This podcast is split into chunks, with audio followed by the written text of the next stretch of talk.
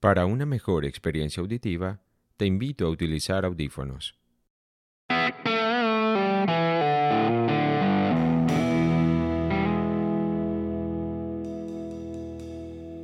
Este podcast es como la vida misma, un insospechado viaje hacia la condición humana.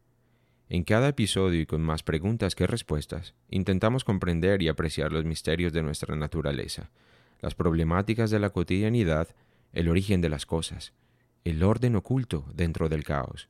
Con invitados especiales y muchas historias, vamos a aproximarnos a lo terrible y a lo hermoso, aquello que consideramos real o a las grandes ficciones milenarias, todo enmarcado en la psicología, el arte, la ciencia y la cultura.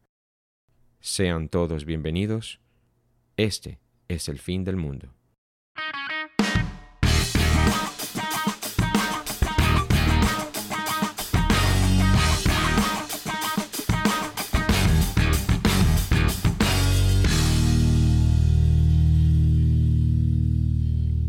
Este es el segundo episodio no solo de nuestro podcast, sino también del primer especial que titulamos Cuando el mundo arde. Si no escuchaste la primera parte, te recomiendo que pauses esta reproducción ahora mismo y vayas directamente al episodio anterior. Así podrás dar continuidad temática a las discusiones que abordamos previamente.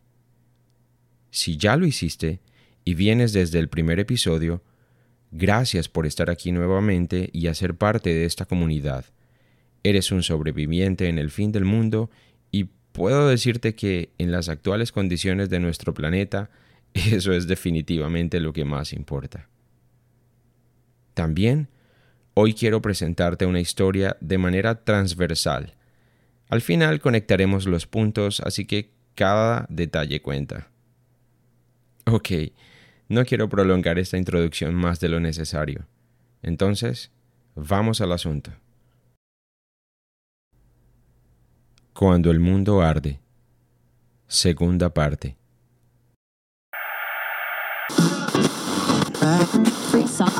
Please hold for a very important message. Incendios, tormentas, terremotos, inundaciones as this coronavirus spreads. Грозит катастрофа. De.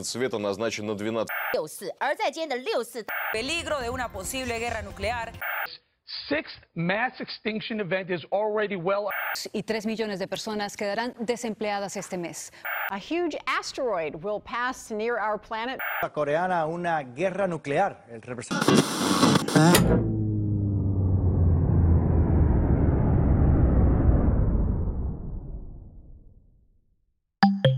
Y si creo si el mundo se va a acabar, eh, no, lo que creo es que más bien la raza humana terminaría como especie. Entonces, nada, el mundo sigue su curso normal. eh, eventualmente la, el ser humano, pues nada, o sea, me, me parece que empieza a extinguirse por tanta contaminación, por tantas eh, cagadas que le hacemos al, al- al- al medio ambiente, al planeta como tal. Y simplemente nada, como aviso, llegó un virus relativamente nuevo. Espantó a todo el mundo y seguramente pues nada es como el inicio como de la, de la hecatombe de la raza humana, es lo que creo. Seguramente el planeta Tierra ha tenido millones de años de, de evolución como tal y el ser humano, digamos, tiene una historia muy reciente. Entonces, pensar que el ser humano está directamente relacionado con el planeta Tierra, pues me parece algo que no tiene nada que ver. Entonces, lo que sí creo es que nada, se nos acabó el tiempo a nosotros y jamás aprendimos verdaderos valores importantes como el amor, como la reconciliación, como la tolerancia con la naturaleza, en fin, con muchas otras cosas más profundas. El mundo, mundo como tal, universo, no, creo que jamás se acabará, ya que nosotros somos pura energía y la energía es simplemente se transforma. Nunca se acaba, se transforma. Si hablamos de la Tierra, sí puede ser muy susceptible que la Tierra sí, sí se acabe, porque pues ya se han estudiado de que la Tierra eh, ha aparecido, se ha vuelto a, a surgir hace muchos, creo que son como cincu- cinco veces, es que la Tierra ha vuelto otra vez como a, a emerger y a tener vida. Escena 1. La ironía del poeta.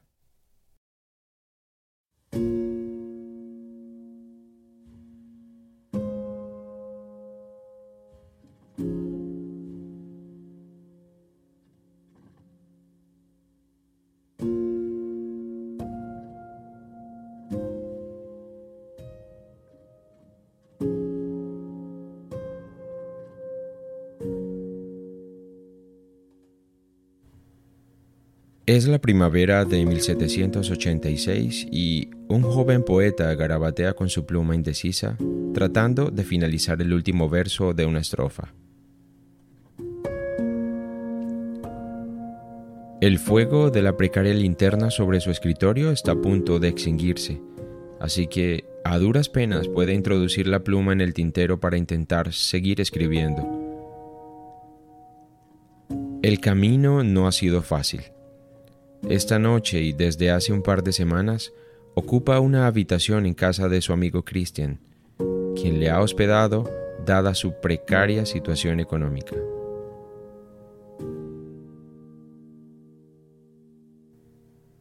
Cuando creyó despegar con una carrera importante como dramaturgo, ha terminado sumido en las deudas y en medio de cuestionamientos y rumores por la alta sociedad de su época, casi casi que quiere rendirse. Pero el destino y el poder de su propia voluntad le tienen algo reservado. La inmortalidad. La flama se apaga. El joven permanece en silencio en la oscuridad de la habitación. Pasan algunos años y las dificultades económicas por fortuna son superadas. El joven poeta dedica sus esfuerzos a disciplinas tan dispares como la física, la filosofía y la historia, expresando en cada una de ellas su pasión por el conocimiento y su profundo dominio del lenguaje.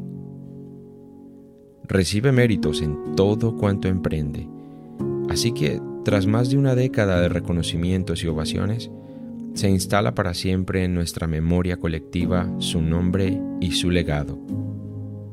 Se trata de Schiller, el gran poeta alemán, que junto a Goethe constituye una de las piedras angulares del romanticismo europeo. ¿Y qué pasó con el poema? Claro, ese poema fue publicado y quizá lo conoces como Oda a la Alegría. La ironía es que un poeta triste, derrotado, criticado y empobrecido, en su momento de mayor tribulación, haya escrito al mismo tiempo sobre la unión, la hermandad, el amor y la celebración de la vida. Eso es una ironía, y ya veremos por qué es importante en nuestra historia.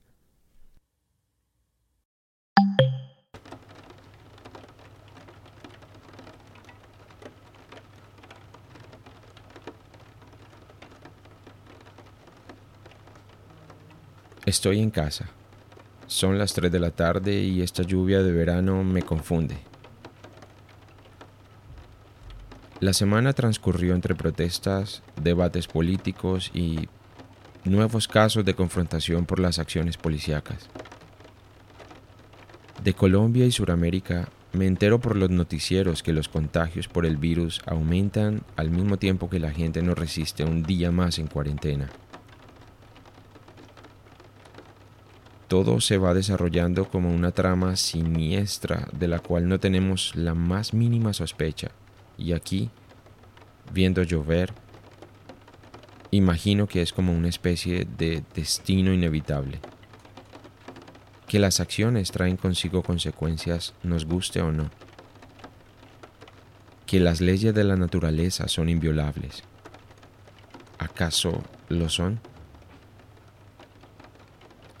El mundo arde y empieza a consumir sin compasión los cimientos que tan sólidos llegamos a considerar en algún momento.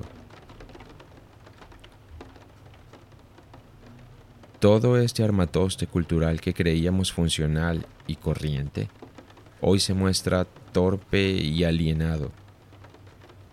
Ayn Rand no se equivocaba cuando con tanta ferocidad insistía en que solo la razón podría salvarnos.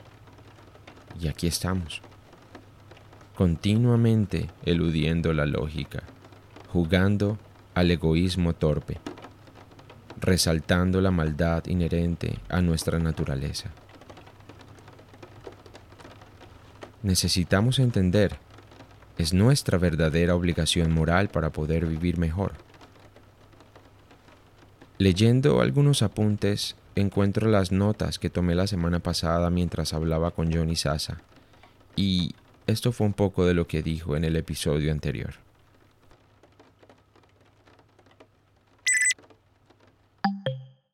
En, mi trabajo eh, eterno de maestría, empecé a trabajar precisamente sobre la idea del mal desde la filosofía, que han dicho los filósofos sobre la idea del mal y desde la ética. En esa ruta me, he decantado trabajando los últimos dos o tres años, ¿sí? Y claro, hay, hay gran cantidad de discusiones sobre esto. El, tema del mal se trabaja, si tú quieres hablar desde el psicoanálisis con la noción de sombra. Y claro, hay otro fenómeno que es importantísimo y es que la maldad rige, o la idea, la idea del mal rige las vidas individuales de los seres humanos.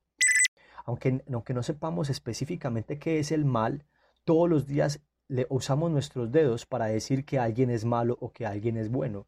Y en alguna medida, en alguna medida, nosotros asumimos que somos buenas personas, ¿sí? Y si no, usamos conceptos para que la aparente maldad que está en nosotros se pueda camuflar, es decir, justificamos el mal que hacemos. Entonces, si yo le, le pongo los cachos a mi novia, yo prefiero no asumirme como un mal ser humano, sino que le digo, ah, yo lo hago es porque, y entonces empiezo a justificar la noción del mal. Y eh, alrededor de eso, eh, Carlos y, pues quienes nos estén escuchando, alrededor de eso me parece que se abren muchas otras preguntas. ¿Qué es ser malo, por ejemplo? ¿Cuándo no se es malo? Entonces, hemos trabajado frente a la idea y, decidimos presentar eh, una serie que se llama Elogio de los malos hábitos, porque en el trasfondo de todo esto me interesa mostrar que hay una cierta naturalización del mal, es decir, el mal es una cosa que también somos, ¿sí? O sea, están las icónicas distinciones entre Hobbes y Rousseau. Hobbes dice, eh, el hombre es un lobo para el hombre, Rousseau dice que el hombre es bueno, y cierto, estoy, estoy colocando las frases icónicas que obviamente hay que, ahí tendríamos que necesitar cierto contexto para, para desarrollarlas. Nuestra, nuestra nuestro, digámoslo así, pool de opciones para la comprensión de la condición humana es, muy amplio y tenemos información de muchos lados que nos dice que somos egoístas por naturaleza, ¿sí? Y algunos dicen que somos genéticamente egoístas, o sea, que no, que no somos psicológicamente egoístas, que no es que lo deliberemos, es que nuestros genes son egoístas. Entonces parece que somos ambas cosas, que somos tanto egoístas como altruistas. ¿sí? Tal vez no haya que elegir, tal vez haya simplemente que comprender. Si tratamos de comprender la naturaleza, la naturaleza no está eh, bailando en dos opuestos. Ese baile entre opuestos fue un invento nuestro, que tiene fines religiosos, que tiene fines políticos, que, que tiene otros fines, pero no deberíamos colocarles los, colocar los fines de la condición humana, de, la condición política humana, porque la religión entendía institucionalmente es política. Los fines políticos no deberíamos colocarlos a la comprensión de la naturaleza. La idea de Dawkins es que el egoísmo es algo así como una fuerza de la naturaleza, que no es que seamos psicológicamente egoístas, es que no podemos no ser egoístas. ¿sí? Entonces, la naturaleza humana es caótica, desordenada y frenética, la ética es un objeto externo a la naturaleza humana que la poda. Porque la pregunta que se hace es, bueno, ¿cuándo? ¿En qué momento? O sea, éramos comunidades de, Homo sapiens y animales no humanos eh, que vivíamos matándonos y comiéndonos y devorándonos y boleándonos huesos hasta destruirnos todos, hasta que la primera Homo sapiens, el primero Homo sapiens dijo, haz el bien y no mires a quién. ¿Cuándo? O sea, no sería posible que nos hubiésemos desarrollado como comunidades de animales ni de nada, ¿cierto? Entonces es muy lindo, pero muy poco sensato pensado en términos evolutivos y biológicos.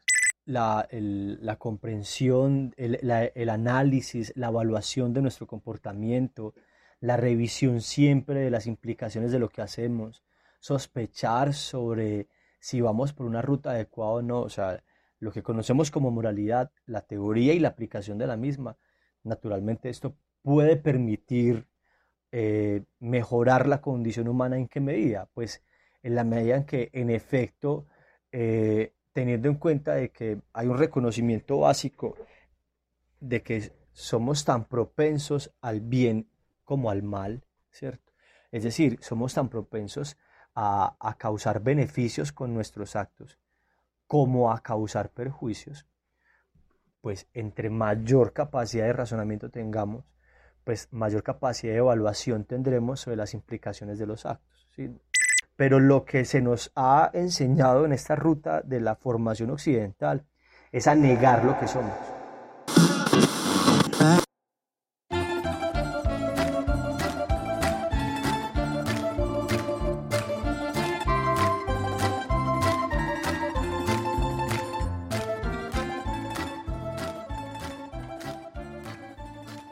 Con la filósofa Ayn Rand aprendimos que la moral de todo ser humano debería, objetivamente, basarse en la razón.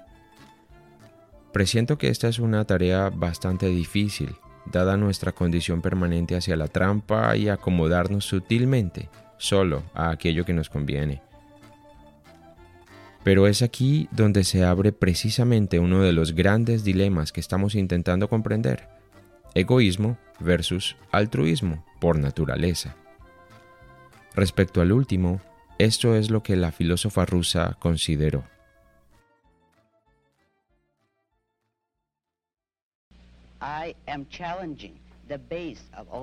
Estoy desafiando la base de todas estas instituciones. Estoy desafiando el código moral del altruismo, el precepto de que el deber moral del ser humano es vivir para otros, que el hombre debe sacrificarse a sí mismo por otros. Y esa es la moralidad actual. Lo uh, considero malvado y el autosacrificio es el precepto de que el hombre necesita servir a otros para poder justificar su existencia que su obligación moral es servir a otros. Eso es lo que la mayoría de la gente cree hoy. Pues eso es lo que, de hecho, convierte al hombre en un animal sacrificable, que el hombre debe trabajar por otros, preocuparse por otros o ser responsable por ellos. Ese es el papel de un objeto sacrificable. Yo digo que el ser humano, el hombre, tiene derecho a su propia felicidad y que la tiene que conseguir por sí mismo, pero no puede exigir que otros den sus vidas para hacerlo feliz y que él tampoco debería sacrificarse por la felicidad de otros. Afirmo que el hombre debe tener autoestima. Hay un escritor, creo que es inglés o norteamericano, no recuerdo, que se llama Tibor Fischer, en un libro que se llama eh, Filosofía Mano Armada, el man dice, ninguna cantidad de inteligencia te puede salvar de la estupidez, ¿sí? Y es, y es una cosa muy sencilla, pero claro, o sea, eh, ninguna cantidad de conocimiento puede garantizar que vamos a usarlo para, para beneficio, ¿cierto? Que no, la, que no la vamos a cagar con él, ¿sí? Pero en efecto, desde cierta perspectiva del mundo, tenemos una visión mucho más limitada de la existencia. ¿sí? Y tendemos a ver cosas separadas donde tal vez no deberíamos ver cosas separadas. Y la formación occidental, y la formación occidental por revolución industrial, y em, esta revolución de la información, si quieres, o este, en este marco del capitalismo de datos, en este marco en el que estamos, hay cierta individualización que es importante, ¿cierto? Eh, digamos, cada vez es, es, más evidente que hay una reafirmación de, lo, de esta ficción del yo, de la ficción del individuo, porque usted le da likes a mis fotos en mi Instagram, porque son mis imágenes, son mis pensamientos en Twitter, ¿sí? es, son mis experiencias vitales y todo el tiempo estamos haciendo que la gente, estamos contentos porque la gente nos reafirma como individuos, a mí me gusta que usted me llame allí, a mí y que me cite a, mí, ¿cierto? Es decir, esta, esta, esta preeminencia de, de esta ficción del yo y de la identidad, hace, ha construido una sociedad más alejada de, los otros, ¿cierto? Más aislados y cada vez somos más, más islas y esto, claro que sí, nos ha permitido identificarnos mucho más como unas sociedades egoístas, ¿cierto? Eh, lo, lo, vemos, esta forma de vida es muy egoísta, ¿no? O sea, la forma de vida vertical, o sea, que en, en, en una construcción vertical hayan 50 cajas y en cada caja un individuo o, o, una pareja de individuos y que esa pareja de individuos de la caja que está en el piso 5 no se conozca con los individuos que están en la caja del piso 3, ¿cierto? Esta estructura vertical de las sociedades eh, encasillada, que es tan diferente a las estructuras de las sociedades horizontales, ¿cierto? Donde hay más espacio y más noción de comunidad, ¿sí? Pues reafirma esta, esta idea incluso eh, una vez más cerrada de, de, los individuos, ¿cierto? Como aislada, por muy cercas que estemos, por muy cercas que estemos uno del otro, estamos aislados, ¿sí? Y eso lo ha permitido, esto lo ha permitido, entre otras, pues toda esta cantidad de razones que tenemos para, para diferenciarnos de los otros. Ahora ya no solamente es el color de, piel, ahora ya no solamente es el estrato económico, ahora también, son, y no solamente son los idiomas, pues ahora también son las religiones y ahora también son los, pues, siempre fueron las religiones, ¿no? Pero pues aparte de las religiones, el color de piel, el estrato económico, pues entonces es la formación eh, escolar y entonces es la especialización tras la especialización de un área, ¿cierto? Y son los fetiches sexuales. Entonces, cada vez identificamos más razones para alejarnos de, de, la comprensión de la sociedad humana como una totalidad. Y yo creo, un poco abonando a la ruta de la discusión, que quizá el contexto en el que estamos, que por un azar especial, eh, tu nombre, el nombre del podcast, tiene un poco que ver digámoslo así, de manera, si se quiere, fatalista o patética, con una noción del fin del mundo, ¿no? Eh, en el contexto en el que estamos, tal vez haya una excusa para pensar otra vez si en efecto somos tan distantes el uno del otro, porque el, efecto del, del virus eh, que, que, hoy se nos está presentando, ¿sí? tiene una característica maravillosa y es que no necesita metáforas. Es decir, este virus permite explicar Muchos no. Eh, pasa que este virus tiene una característica y es que parece que nos permea a, mayor cantidad de personas y es por eso la preocupación, ¿no? Que no solamente pasa en África, si solamente pasara en África pues no le importaría a nadie, ¿sí? Entonces como nos está pasando a nosotros, posiblemente ahora sí eh, es importante hablar de esto. Y este virus que, que, permite eliminar la metáfora, ¿en qué medida? En que ahora, que ahora parece que me importa mucho que el vecino de, que vive debajo de mi apartamento respire bien ¿sí? Hasta hace tres meses me importaba muy poquito si mi vecino respiraba mal, es más, me importaba cero, es más, si mi vecino se moría, me importaba muy poco de que se moría, pero ahora si yo me doy cuenta que mi vecino se murió de coronavirus, parece que me importa. Ahora me importa que la gente que esté al lado mío esté sana. Entonces, pero, pero la pregunta es, ¿cierto? ¿Por qué nos importa? O sea, ¿cómo se plantea esa forma del egoísmo entendida en este contexto?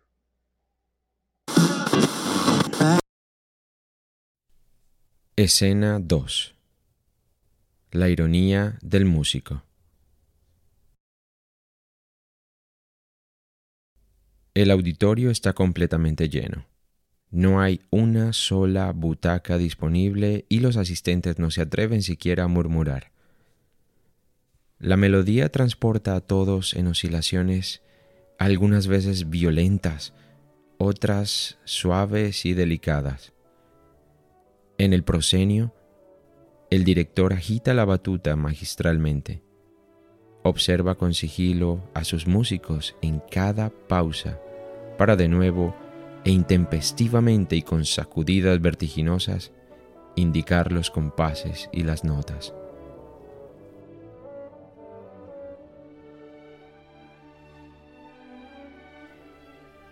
El público atónito intenta disfrutar en medio del asombro y la perplejidad. Todo en esta presentación es extraño. El lugar, el director, los músicos en el escenario. En primera instancia, el compositor se negó rotundamente a estrenar esta sinfonía en Viena, como era usual.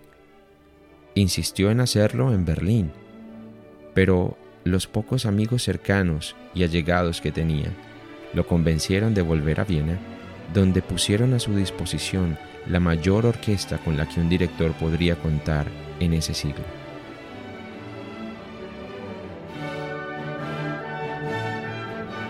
Ya sin excusas, la presentación trascendió hasta convertirse en uno de los eventos más importantes de la historia humana. Beethoven compuso y codirigió su novena sinfonía, presentándola ante una esquiva sociedad vienesa que por moda estaba poniendo en segundo plano las sinfonías para privilegiar las óperas.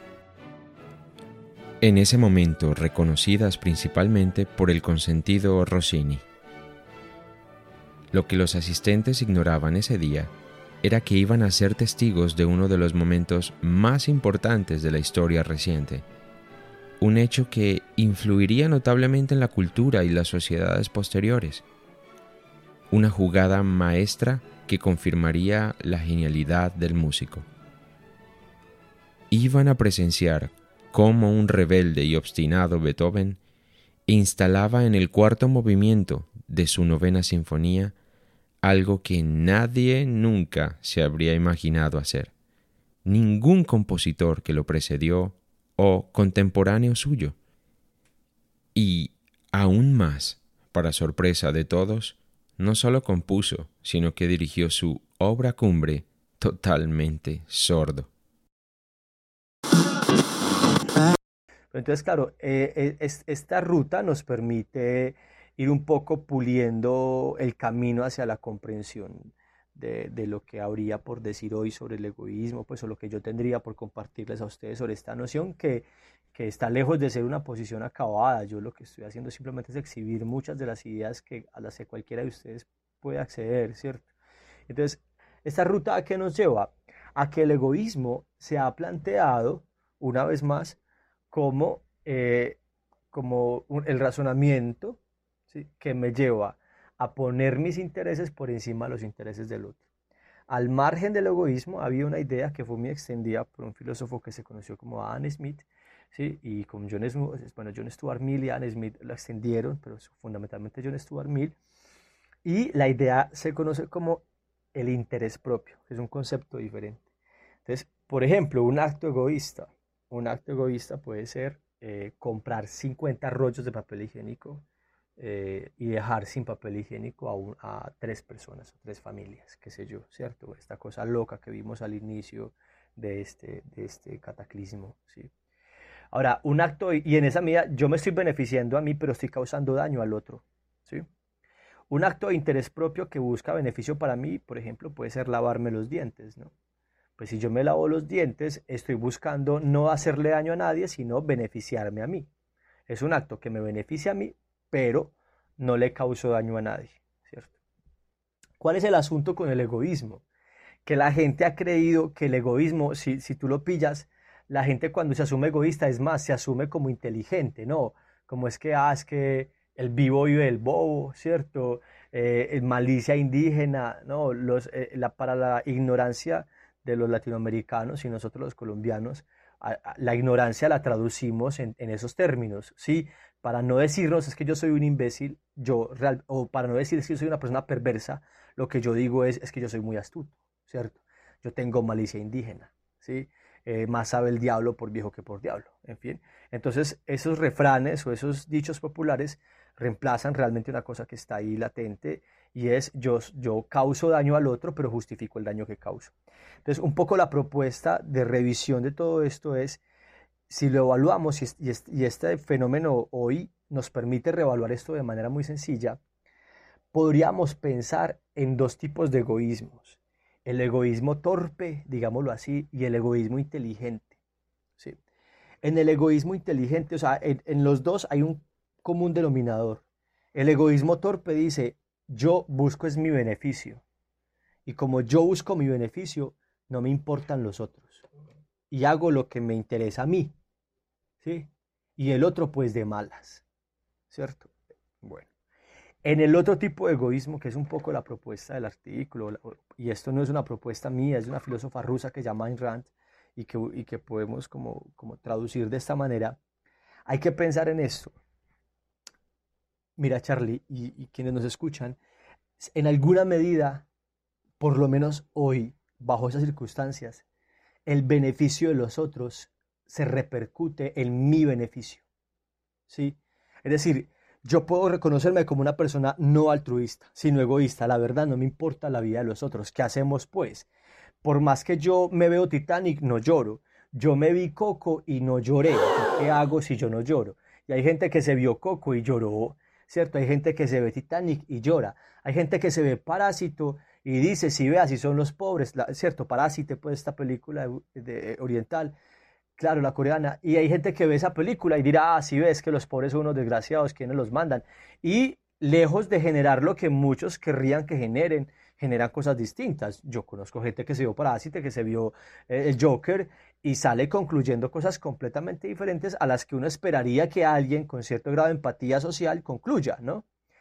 Hay gente que hoy mismo, o sea, hoy mismo eh, hay gente en Colombia que está, eh, que está en contra, que está burlándose de las personas que están pidiendo comida, ¿cierto? Pues, personas que están exigiendo que el, que el Estado, que el gobierno responda como debe responder. Hay una cantidad de gente que uno diría no tienen empatía y que no tienen altruismo. Aparte de inteligencia les falta más cosas. Pero claro, uno podría pensar en personas como ellos. Y hagamos una cosa, supongamos que nosotros somos personas como ellos. Es decir, que nosotros somos egoístas. Es decir, que nosotros somos personas a las que, que no nos importan las otras personas. Incluso en ese marco, podríamos pensar en la posibilidad de hacer un buen egoísmo, un egoísmo inteligente. ¿sí? ¿Por qué?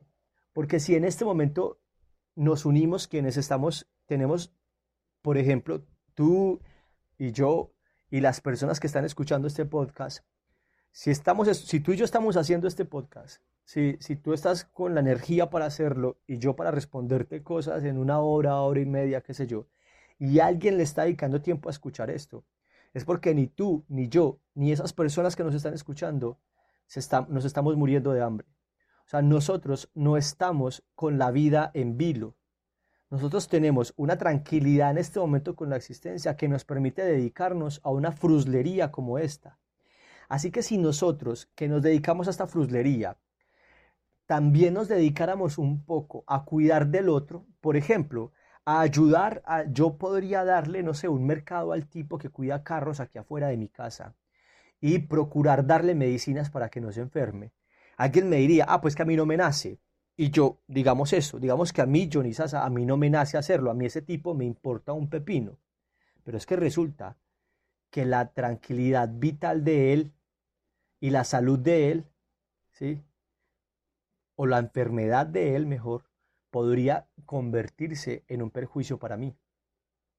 ¿Sí? Porque si él, y estoy usando el, contexto como metáfora, si él se enferma y él es mi vecino, aumenta el grado de probabilidad de que yo me enferme. ¿Sí?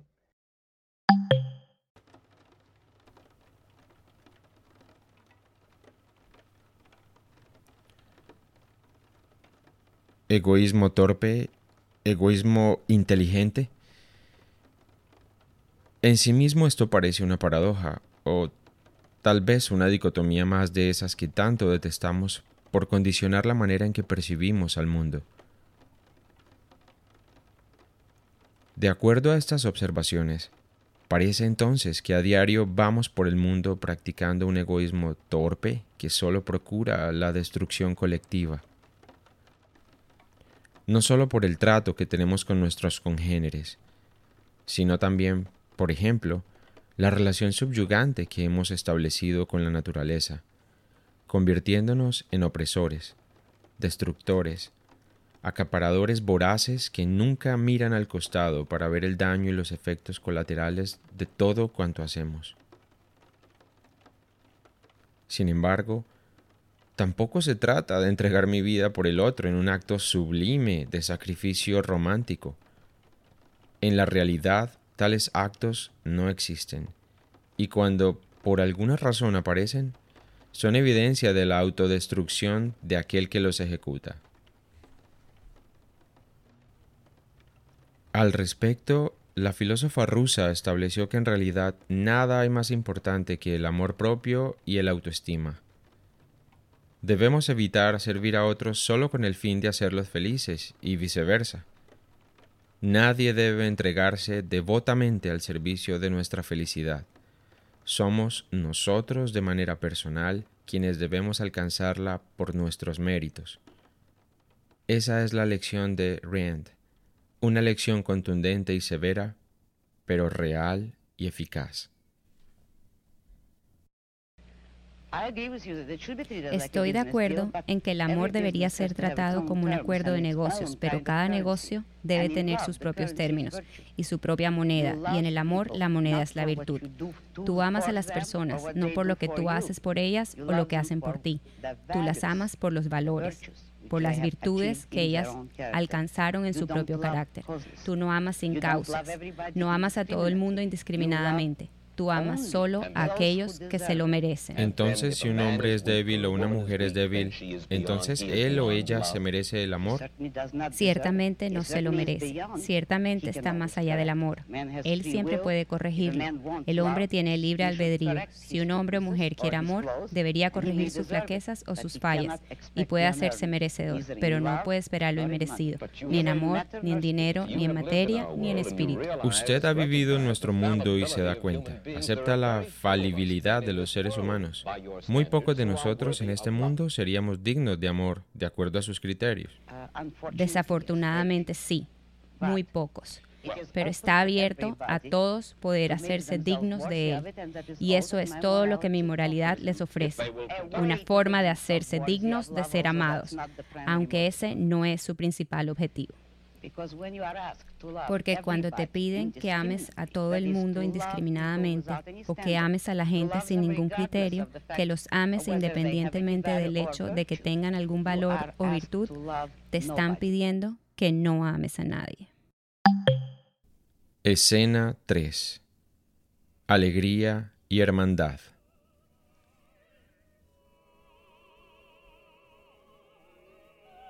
Todos beben de alegría en el seno de la naturaleza.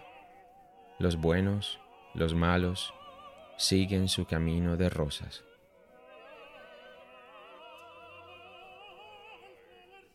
Beethoven leyó por primera vez la Oda a la Alegría cuando tenía 23 años. Su enamoramiento por aquel hermoso himno fue tal que se prometió a sí mismo algún día musicalizarlo.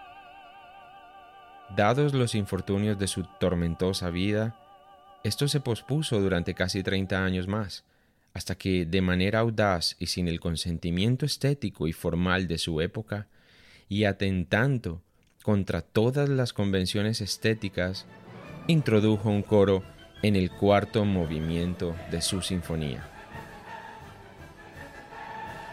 Deslumbrando a todo el mundo y creando lo que hoy conocemos como Sinfonía Coral. Su osadía transformó la historia de la música y desencadenó todo tipo de nuevos acuerdos estéticos, no solo en el arte, sino en la cultura general. Aquí vale la pena mencionar que durante la década del 70, el reconocido cantante español Miguel Ríos adaptó su propia versión, llamándola Himno de la Alegría evocando de igual manera la unión y la fraternidad en su letra.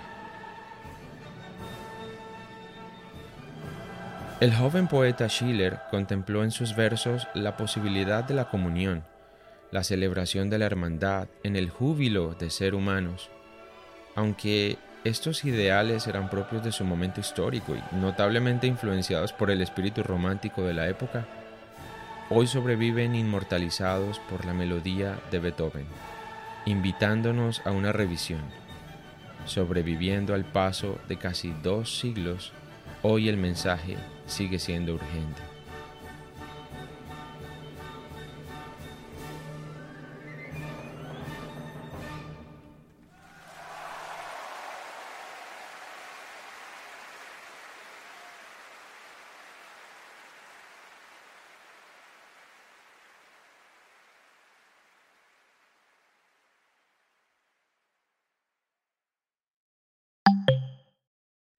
Veámoslo incluso de otra manera, no lo, en el marco, digamos, al margen del coronavirus.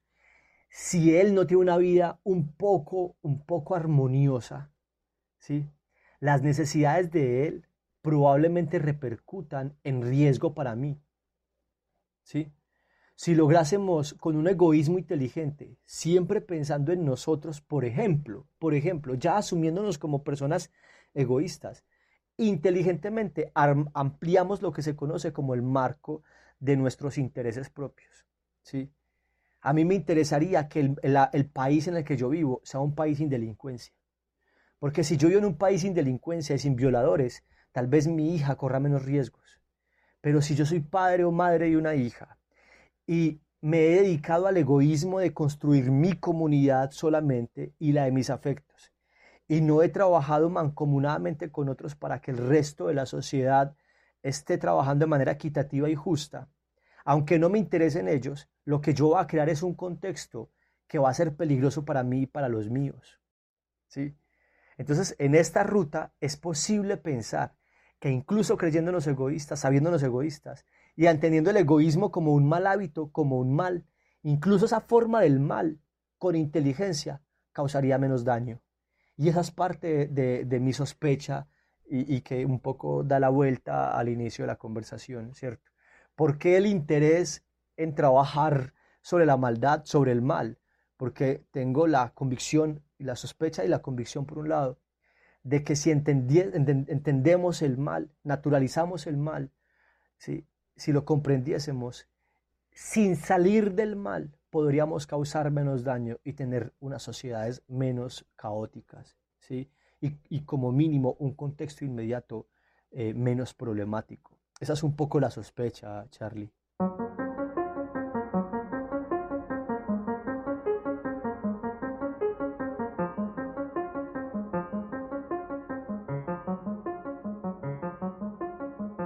Esta idea de mirar qué es lo que las cosas no son para, llegar a comprender qué es lo que las cosas son, es una alternativa. Y hay una tesis ahí socrática, claramente socrática, muy bacana también, y es, pues tal vez la inteligencia nos lleve por el camino del bien. Claro, es muy problemático porque pues aquí habría otro tema de discusión y es, hay N cantidad de ejemplos de seres humanos que han sido muy inteligentes, pero que han ido por el camino del mal. Hay que ver si dominar un arte es ser inteligente, ¿no? Si la idea socrática es la revisión, y es una idea que luego Hannah Arendt expone en un libro que se llama Eichmann en Jerusalén, un reporte sobre la banalidad del mal, y ella dice, el mal no puede ser radical, el mal es banal. ¿A qué se refiere? Es que el, solo la inteligencia es radical, porque cuando usted es radical de raíz, ¿no? Porque cuando usted analiza todos sus actos de raíz y usted se asume como alguien con actos inteligentes, usted no hace el mal, ¿sí? De la inteligencia no se puede derivar racionalmente el daño, porque el daño al otro implica sí o sí también un daño a usted. Y nadie inteligente se hará daño a sí mismo. Si fuésemos más inteligentes, evaluásemos más nuestros actos, podríamos causar menos daño. Y pues quizá causar menos daño si es nuestra responsabilidad en el marco de los goces a los que accedemos por hacer parte de la sociedad.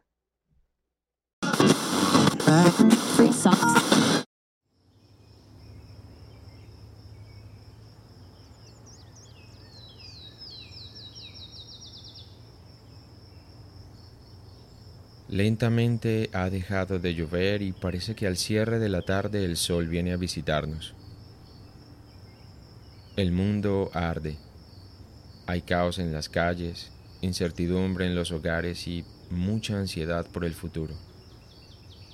No obstante, en mis notas para el fin del mundo puedo ver claramente la línea a seguir, el posible sendero. Eso no quiere decir que sea fácil. La conversación con John me ha permitido hacer un ejercicio de reconocimiento que la verdad exige demasiado valor y honestidad. Hacer frente a nuestra naturaleza dual, etiquetada por las dicotomías históricas que nos definen, no es una tarea de un día. Sin embargo, creo que esta revisión nos puede ayudar, como él decía, a no intentar elegir si ser buenos o malos, sino simplemente tratar de comprender y definirlo de acuerdo al contexto. Buscar ayudar al otro dentro del reconocimiento de mi propio bienestar es jugar al perfecto egoísta. Entender que el bien del otro es el mío propio, sin sacrificios, ni promesas, ni dolor, puede ser un sello que garantice que estoy practicando un egoísmo inteligente, trascendiendo la cárcel de mis genes, procurando tener clara la línea moral siempre.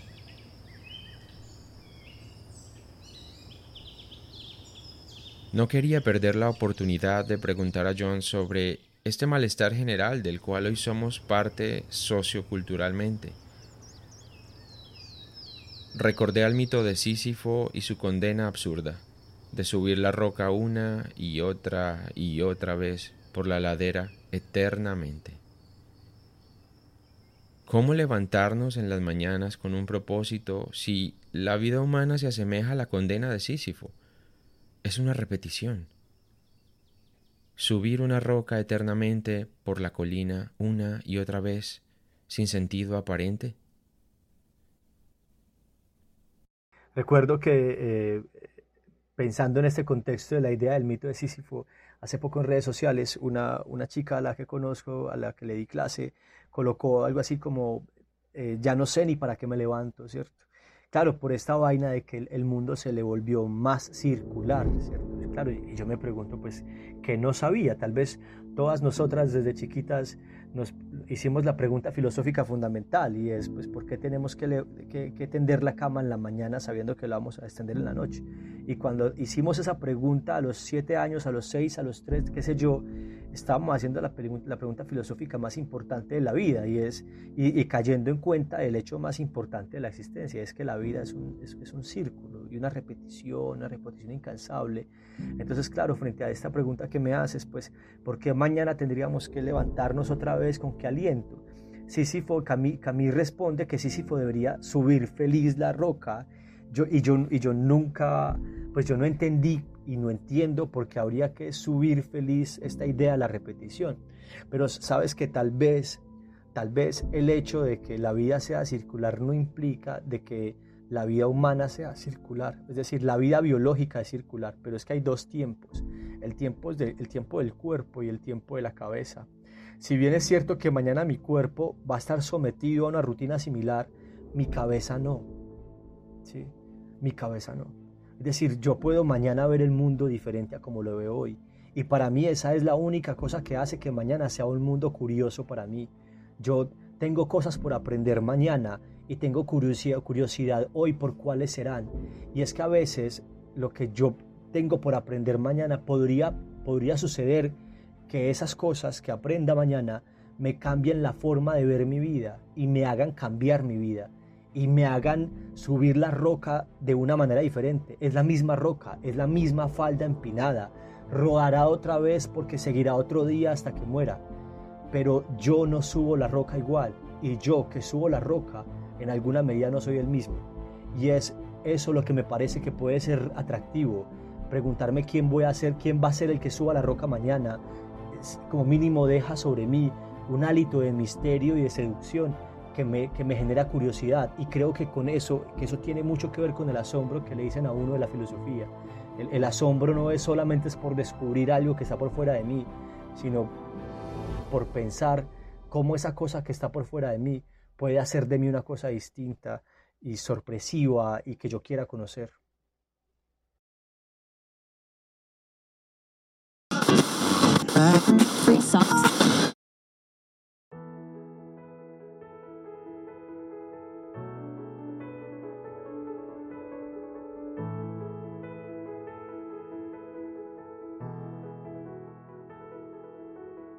Este fue el episodio 2 del Fin del Mundo podcast. Así concluimos este especial de lanzamiento de dos capítulos que espero hayas disfrutado donde quiera que te encuentres. quiero agradecer de manera muy especial a nuestro invitado Johnny Sasa por acompañarnos en este camino de indagación y búsqueda y ofrecernos su tiempo para compartir apreciaciones y con estas invitarnos a reflexionar. En las siguientes entregas continuaremos analizando hechos relevantes de la actualidad. Tendremos segmentos para compartir tus mensajes o participaciones en redes sociales. Y continuaremos construyendo nuestro espacio en el universo podcasting.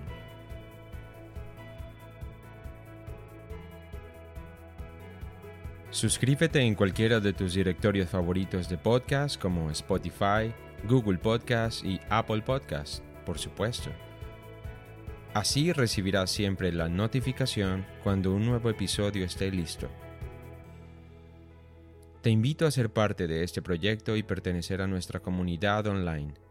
Síguenos, comenta, comparte y accede. Arroba Fin del Mundo Podcast en Instagram y arroba fin del mundo pod en Twitter.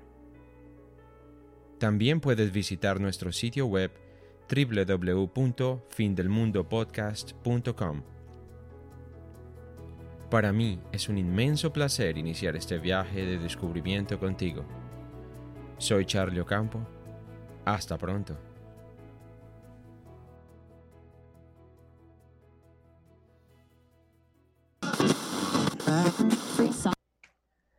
Listo, Charlie, muchas gracias, muchas gracias a, todas las personas que nos están escuchando y pues bienvenidas a seguir conversando y a seguir atentas a lo que Charlie está haciendo, que es muy bacano. La, la cultura se teje en la conversación, en el consenso y en el disenso. Y pues si, si este podcast del fin del mundo sirve para hacer del fin del mundo un lugar más debatible y más cuestionable, pues bienvenidos.